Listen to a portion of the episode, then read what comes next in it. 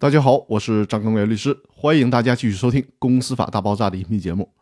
这一期和大家聊的话题是：会计账簿不让复制，那能不能让摘抄呢？在实践当中，公司不想让股东查账，会找出各种各样的理由。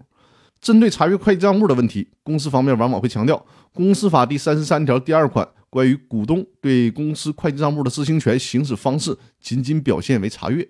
判决书当中通常也只是判令查阅。那公司就会说了：“你看，既然法律规定的仅仅是查阅，判决书上写的也仅仅是查阅，那你股东就真的只能查阅了，复制肯定就别想了，拍照也不允许，甚至对重点的内容，股东自己进行摘抄也是不允许的，只允许看，不允许碰。”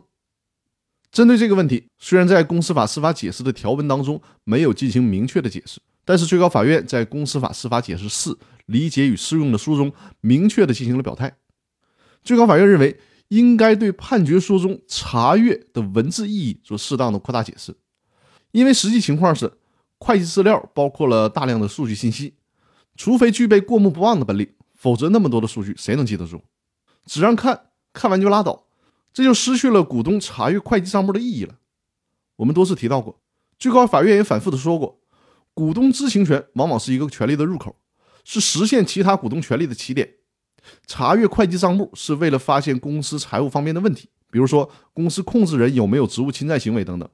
而如果只让看看完之后啥也没记住，那这种权利的行使就完全没有意义了，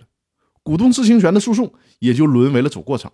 所以说呢，虽然会计账目不能复制，但是至少应该让股东对重要的信息进行摘抄，这才是比较理想的做法。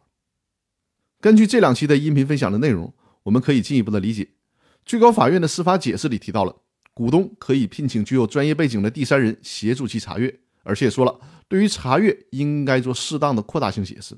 由此，我建议在实际操作当中，依据法院判决行使股东知情权的股东，应该带着会计师、律师等专业人员辅助其查阅会计账簿，